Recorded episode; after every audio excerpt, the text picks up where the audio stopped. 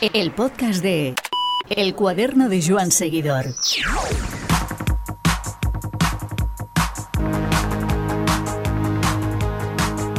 En la loca carrera que le imponemos a los chavales más jóvenes, fruto de su calidad pero también de su rápida explosión, es bueno acordarse de algunos que, en la historia, estuvieron muy arriba, muy rápido y tal como llegaron se fueron. Hablamos de Eugeni Bersin. Para quienes tenemos una edad, el ruso fue uno de esos fenómenos que se ven cada cierto tiempo. Prometedor ciclista, su explosión en 1994, hace 27 años, fue de las que no pueden quedar en el olvido. Eugeni Bersin empezó ese año con sensaciones muy diferentes a cómo lo acabó. Empezó siendo uno más en la tremenda estructura que la Lewis, la famosa Lewis, montó para ese año. En ese equipo empezó a destacar rápido Giorgio Furlan, ganador entre otras cosas de San Remo, pero rápido un rubio ruso empezaba a asomar por plazas de honor en carreras del prestigio de Tirreno, Itzulia o Criterium Internacional, una carrera que recordemos entonces era muy apreciada. Era Eugeni Bersin, poco después ganaría todo un Giro de Italia, y Nacho Silver, nuestra memoria más fiable de aquellos días, ha venido a recordárnoslo. Espacio ofrecido por Tubalum, web líder en bicicletas de segunda mano. Muy buenas Nacho, ¿qué tal estás? Muy buenas, pues nada, aquí, eh, aquí en casa, eh, y nada, ya que empezando a salir de nuevo en bici y acompañando a mi hija que ha empezado ahora a competir ella en escuelas, así que nada, así ya de nuevo dedicado a la bicicleta. A ver si el, el alumno supera al maestro. Pero entre tanto queríamos echar contigo el rato un poquito hablando de, de, una de las figuras. Eh, estos días recordábamos que se cumplían 27 años de la famosa etapa de Merano Áprica con Estelvio, eh, Mortirolo, Balico de Santa Cristina y Áprica en ese famoso Giro de Italia del año dos, eh, 1994 en el cual, pues bueno, Miguel Indurain tuvo a tocar su tercer uh, Giro de Italia, pero uh, se encontró con un hueso muy duro de roer, que fue Eugeni Bersing, al cual pues todos recordamos por su melena rubia y aquella famosa, bueno, aquella famosa o aquella emblemática estampa, ¿no? Corriendo. A mí, Nacho, me gustaría, y, dado que tú eres un entendidísimo y, y, y, te acuerdas mucho, mucho mejor que yo de, de los años 90, que fueron años que nos marcaron mucho, si Eugeni Bersin no te parece un poco el, el gran olvidado de esa época. Pues eh, más que el gran olvidado, eh, porque realmente eh, su, el intervalo de tiempo que estuvo a tope fue bastante corto. Eh, olvidado tampoco lo citaría, pero sí que sería corredor con una vamos es que en general no solo pasó con él de, fue con toda esa generación rusa que empezó a destacar a principios de 90 eh, fue el que tuvo una aparición más fugaz entre entre todos ellos. Muchos bueno, eh, el, más fugaz pero el que llegó más arriba además. El que llegó más arriba porque muchos eh, aún alcanzaron el profesionalismo con mucho más renombre y duró un año prácticamente a muy buen nivel desaparecieron. Uh -huh. Me refiero a, a, gente como Vladislav Bobrik, que sí. fue su eterno compañero, o Alexander Konchenkov. Eh. Sí. Hombre, Vladislav Bobrik eh, se le recuerda un Giro Lombardía y Gonchenkov se le recuerda a varias plazas uh, importantes en, en, el año 96, creo recordar que Exacto, incluso... con, con Ugrumov, hacía una buena dupla con Ugrumov en el ZG Rodoto. Sí, sí, menudo equipo, menudo maillot, parecía, parecía el un anuncio de, de, de mata insectos, no sé si tenía algo que ver, pero la verdad es que era un maillot que, que llamaba mucho la atención. Pero volviendo a, a Bersin, sí que es verdad que, que, fue el que más alto rayó de toda esa generación. Exacto, él, me acuerdo yo, eh, estaba un poco en los primeros años profesionales a la, som a la sombra de Bobrik. Eh, Bobrik eh, alcanzó rápidamente la fama en el profesionalismo ganando una etapa en el Tour Dupont que recordarás que era una carrera pre-tour americana con bastante prestigio, que incluso llegaba tuvo ediciones que llegó a rivalizar con Adolfine Liberé. Sí, recuerdo que esa carrera Lance Armstrong la ganó un año ganando no sé cuántas etapas y fue un poquito como el testimonio, bueno, la que continuó la Course Classic, que en su día Exacto. llegó a llegó a tener a Logan Fiñón, a Bernard Hinault compitiendo contra Greg Lemon. Exacto, y ante y la ganó ante Rominger. Sí, correcto. Un Rominger, un Rominger pre-tour, eh, cosa seria. Sí, Y, y es eso, y después Bobri ganó la semana bergamesca, no me acuerdo si ganó una etapa o ganó la general también, sí. pero que Bobrik alcanzó una fama bastante, en los primeros años profesionalismo, eh, bastante más que, que Bersin, que permitió crecer a la sombra de... Te acordarás de aquel modesto Mecair, que era el antesala de lo que fue posteriormente el, la Jewis. el Mecair de Ugrumov y Argentín, sí, sí. Exacto. Y Bersin prácticamente hasta el 94 que pega el pelotazo con la vieja, Sí. esa vieja que le, que le gana, bueno, que gana con casi minuto y medio sobre el grupo, bueno, una carrera que la Jewis eh, corre a la perfección, co- colan a Bersin por delante, en el grupo perseguidor que hace segundo Armstrong está Giorgio Furlan, que... Que volaba ese Venía. año. Exacto. Y en el grupo justo detrás, eh, que es de la que saltó Rominger, venía Bruno Kengiata, que también en aquellos Mm. años eh, tenemos en la imagen de, de, de eterno como Alberto Denis Barrutia o Herminio de Zavala, pero cuando le daban libertad volaba el italiano. Chengialta ganó una Amstel, creo recordar. En Grialta no me acuerdo si llegó a ganar, pero sí que en las Ardenas tuvo ediciones de que volaba. Sí, como sí. esa misma vieja, sí. Ahí pegó el pelotazo Bersin de la, con la vieja 94 que encadenó con el con el Tour. Digo, con el Tour, no, con el Giro. Giro, sí. Con el Giro. ¿Tú cómo, cuándo fue la primera vez que oíste hablar de Eugenie Bersin?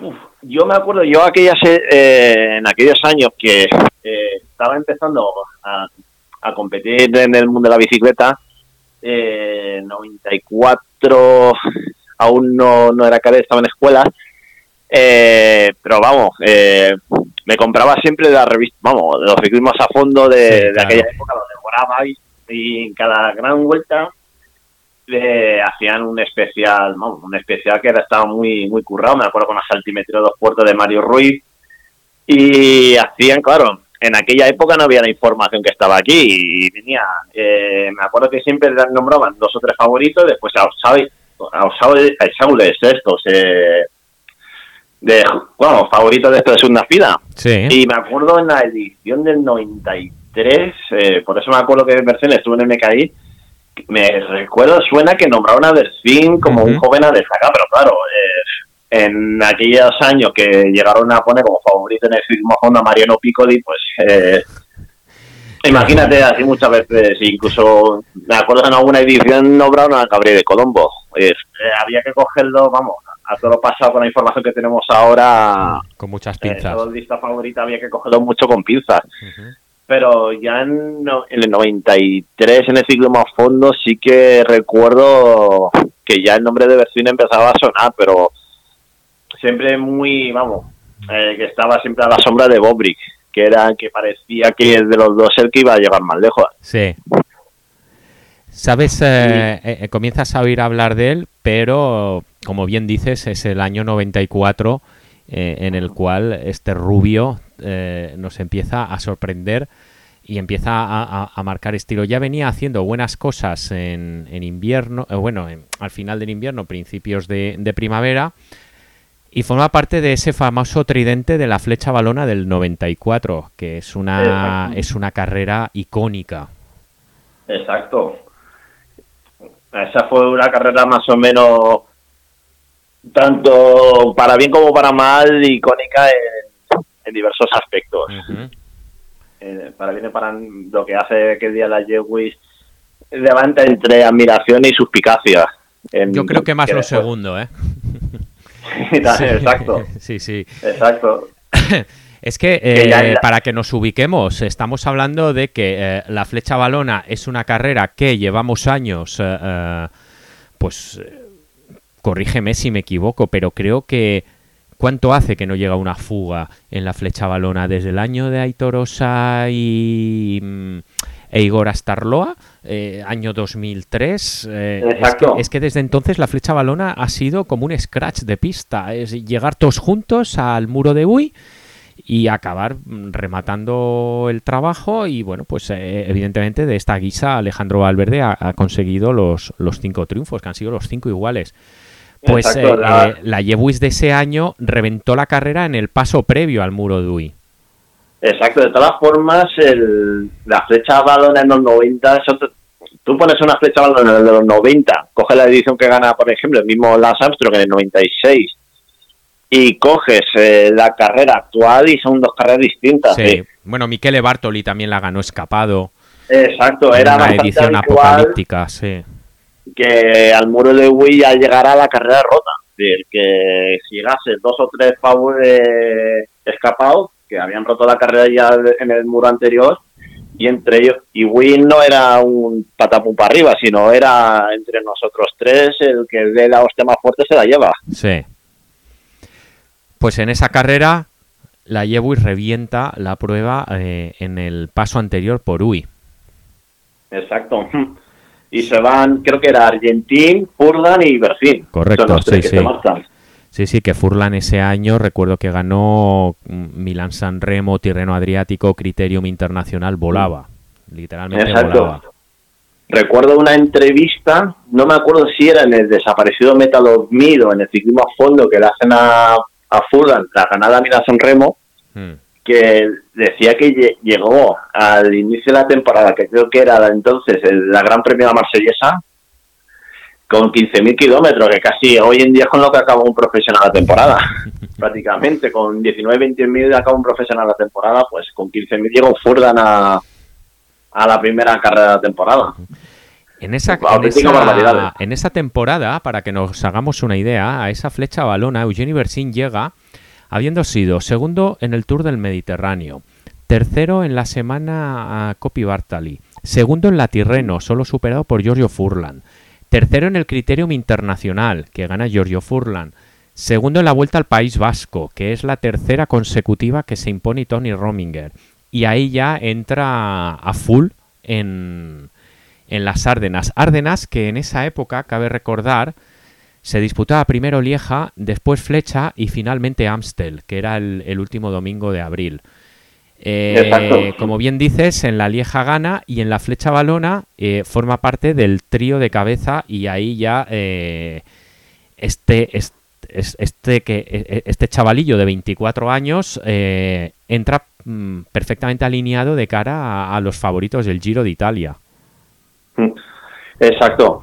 Y como curiosidad, no estoy seguro, pero me suena bastante que la Lewis hace, vamos, gana con tres corredores distintos las tres clásicas de la Sardena, porque me suena que en, en el 94 de Amstel la gana Stefano Zanini.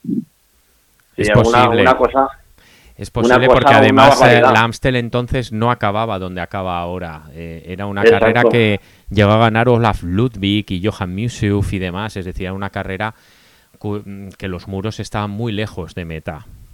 pero sigue siendo dura, sigue siendo bastante dura. Ese año gana, por eso tengo que corregirte, gana Johan.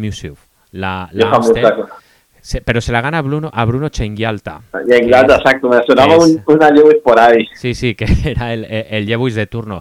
Estaban omnipresentes, la verdad es que, bueno, pues eh, lo que decimos, el, eh, eh, ese año el equipo de, de Ferretti eh, realmente, no, no Ferretti, no, perdón, Bombini, eh, Bombini. Se, se salía.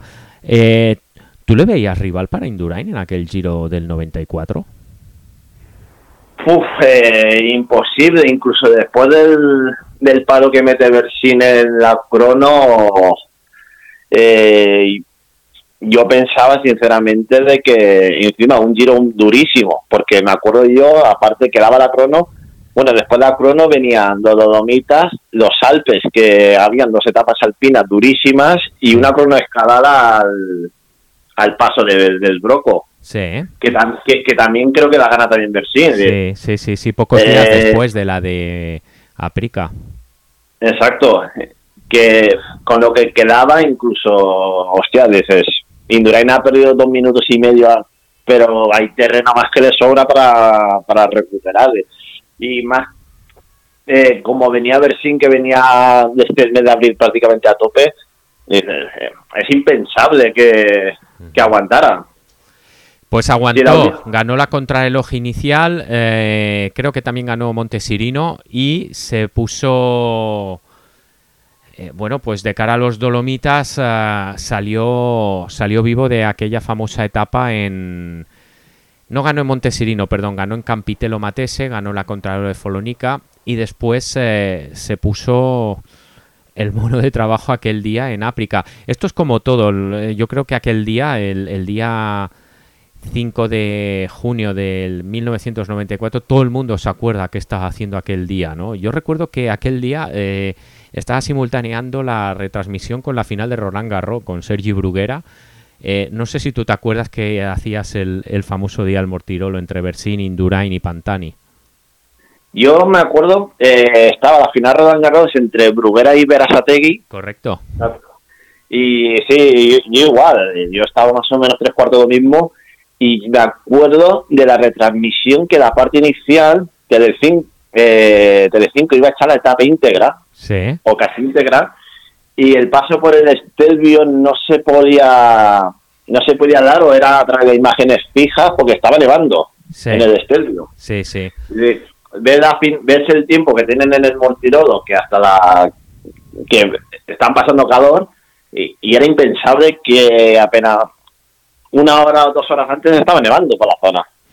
Sí, recuerdo que, ¿te acuerdas que Franco Bona fue el, ciclista que estuvo en escapada? pasó por el, por el Estelvio, eh, tuvo esa etapa de todo, desde una variación meteorológica bestial, de, un frío extremo hasta un calor casi veraniego en la parte final, eh, la típica escapada que tampoco, que se te cuela, que tampoco puedes dejar mucho tiempo, que Franco Bona y que curiosamente Franco Bona siempre estaba en aquella etapa donde Indurain hace crack en los años de su dominio. Es verdad. Porque también, también es, protagonista en la etapa de Sestrier.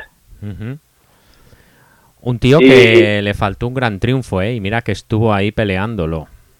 Sí, sí. Y me acuerdo que el, a Franco Bona no, se no le pueden dejar eh, mucho tiempo ni mucha bola porque tampoco iba tan mal colocado no me acuerdo, iría por el puesto 20 o el por ahí de la general. Siempre era bastante regular. Y la etapa, esa etapa tuvo de todo. Tuvo de todo, desde una escapada peligrosa hasta la típica inmolación de, las cuevas. el, el, líder que se queda totalmente solo, porque aquel día la llevo y se hizo agua por todos lados, porque Argentín, eh, me acuerdo, en ese, en, ese giro volaba y el día de África ni, ni aparece es curiosamente es curioso lo de, Argentina porque justamente en el día de la verdad eh, y que más necesitaba Bersin de él ese día no aparece y Bersin se la tiene que ingeniar solo sí aquel día Bersin se doctoró ¿eh? porque mm. yo creo que como bien dices eh, de las cuevas sale a por a por Pantani que entonces era un ciclista semi desconocido pese a que ya tenía su, su recorrido Bersin se suelda a ellos, Indurain deja hacer y va recuperando.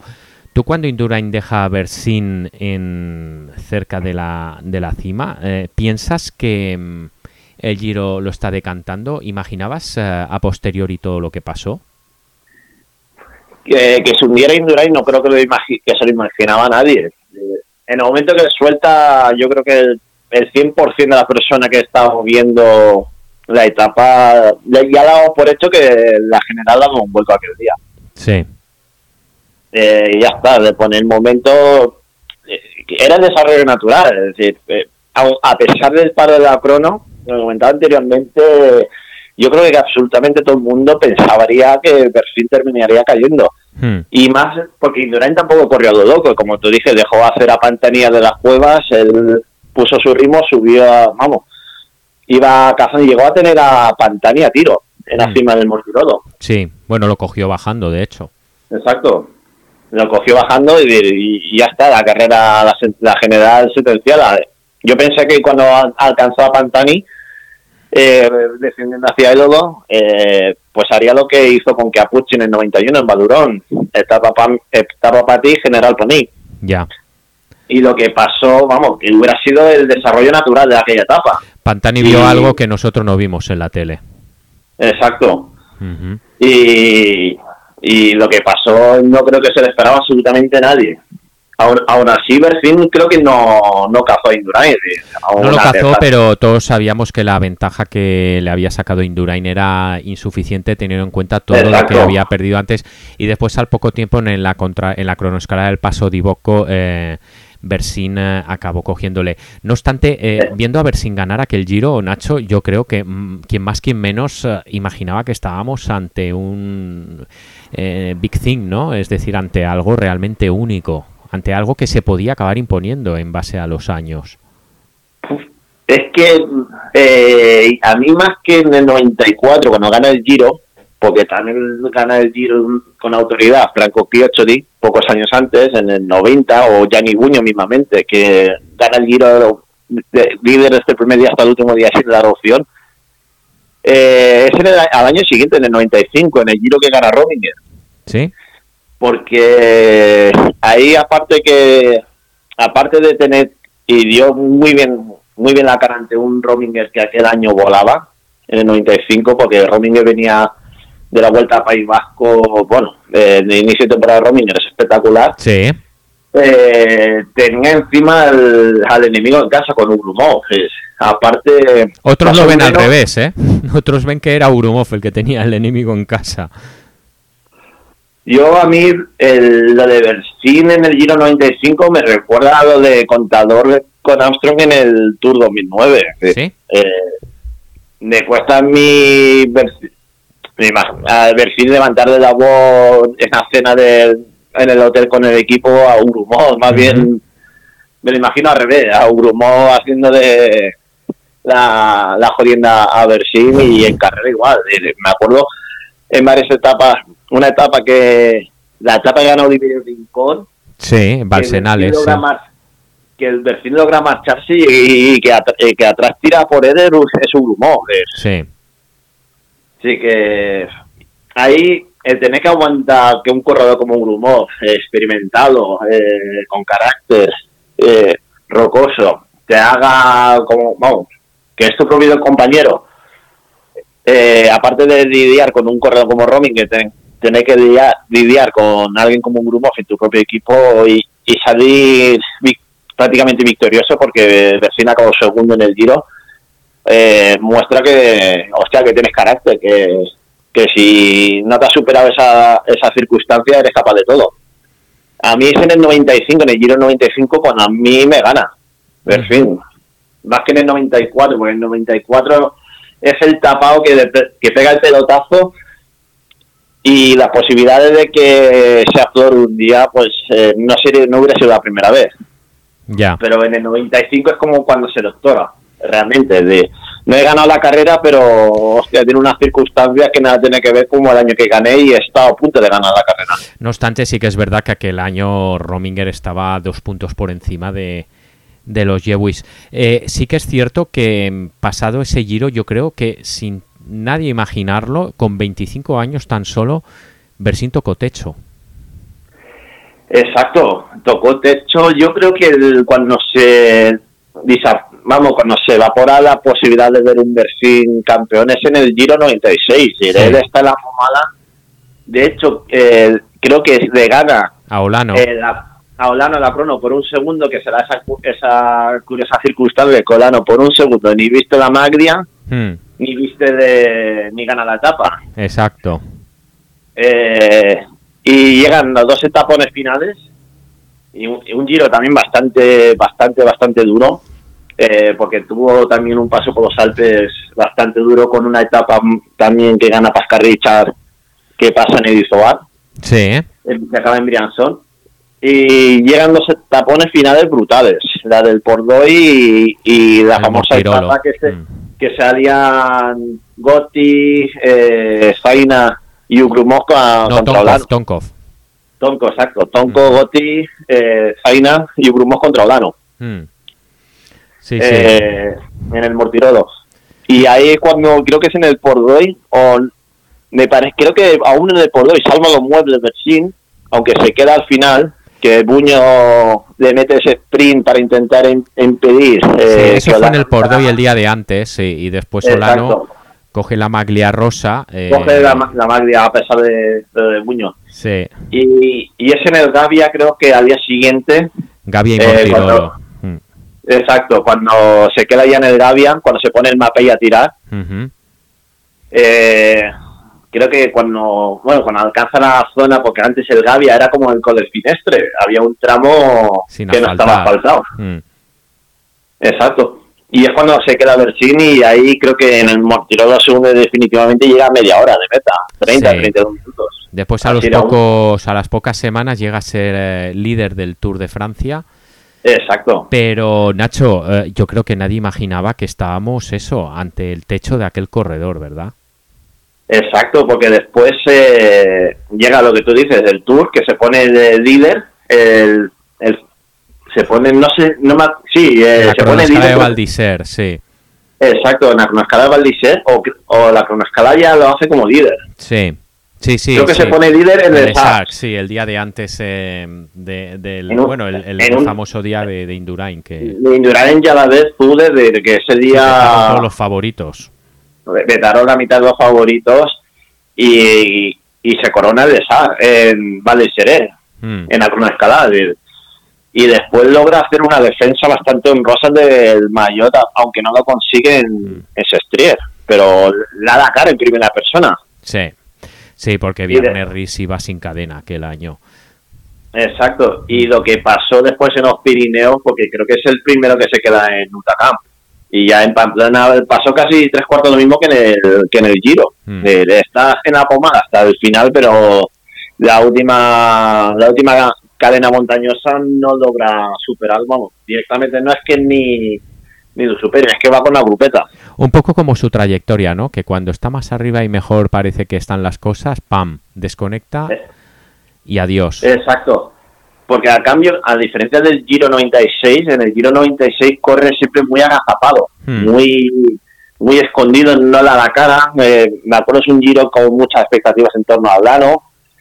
Eh, Ugrumov, eh, vamos, Enrico Zaina toma el relevo en carrera, eh, Iván Gotti era el ahora o nunca, y Bersin eh, realmente no se le presta mucha atención. Hmm.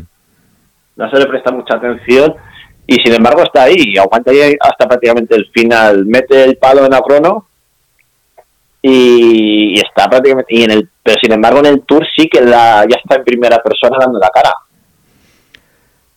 Y, y lo que pasa después en los Pirineos pues eh, Se- lo que ya, ya todos sabemos exacto. Ya de paso exactamente igual que en lo que en la etapa del Mortirolo de- Mm. eh, no es que se se da o segunda es que directamente desaparece desaparece. Eh, viéndolo ahora en perspectiva, Nacho, eh, la figura de Eugeni Bersin, ¿tú crees eh, que se ve de forma muy diferente a como la podíamos ver entonces? Entonces nos parecía una pasada, porque era un tío que todo lo hacía bien. Exacto. Era un- sabía, tenía mucha inteligencia en carrera, sabía cómo y cuándo moverse. Y lo que en esa época, claro, en, en el 90 y, ese periodo del 94 hasta que se hunde en el Giro y en el Tour 96, eh, eh, era lógicamente eh, un nuevo dominador. Hmm. Ta- También me acuerdo que se andaba como loco buscando un nuevo, un relevo Indurain. O Sí. alguien que rivalice con Indurain. A Robin quería se le empezaba a ver cuando falla en el Tour 94. y, eh, Parecía que se andaba como, como una búsqueda desesperada. Porque a, también se le catalogó Sí. como nuevo dominador en el 96. Sí, ya sí, todos nos acordamos mucho de Ulrich, pero Bersin podía ser eh, perfectamente ese ejemplo de corredor venido del este, cargadísimo de talento, buenísimo en todos los terrenos, que parece que se va a comer el mundo y al final acaba diluyéndose como un azucarillo a partir del 97, ya poco o nada se sabe de él, eh, más allá de, de la aureola que arrastra de ganador de Giro, que no es cualquier cosa. Pero un ejemplo que queríamos recordar, Nacho, y que nos pone en sobreaviso de, de a veces cuando nos emocionamos con los jóvenes, de que tenemos que tener presente esto, ¿no? Que antes ya hubo otros que fueron jóvenes que explotaron muy pronto, pero que luego mantenerse no es tan fácil. No, para nada. Para, para nada. De todas formas, eh, sobre Bersinda me ha salido mucho que eh, la vida en Italia también, la noche también le, Le perdió. hizo perderse, exacto.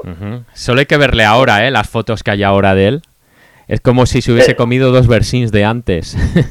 Exacto. Eh, pero también, yo me acuerdo en aquella época, en los 90, él creo que sale de la escuela de Kuznetsov. sí, sí, sí. eh, eh, método, método horrible de, de trabajo. Exacto. Es eh, él cuando, Cuando venía aquí con el Loco Finch o con Editera, con sus estructuras, tenía una estructura junior que hacía mucho el calendario valenciano.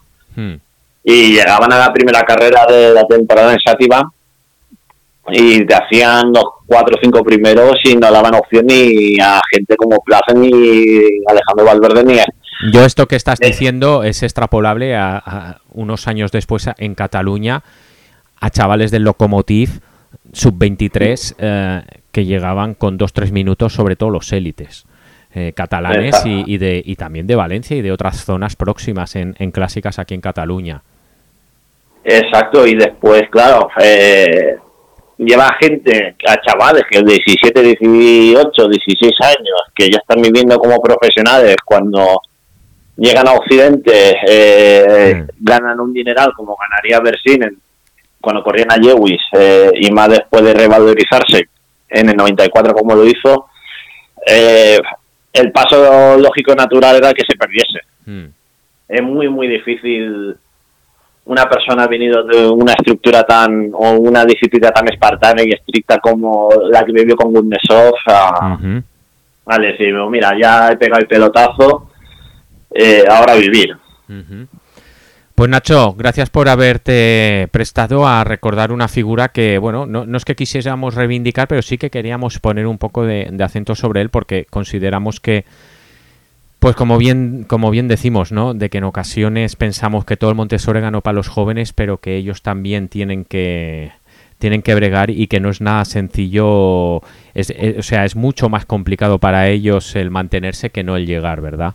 Es- exacto Muy bien, exacto muchas gracias Nacho. de nada Iván Un abrazo. otro para ti hasta luego Carretera, montaña, gravel, eléctricas, tubalum.com.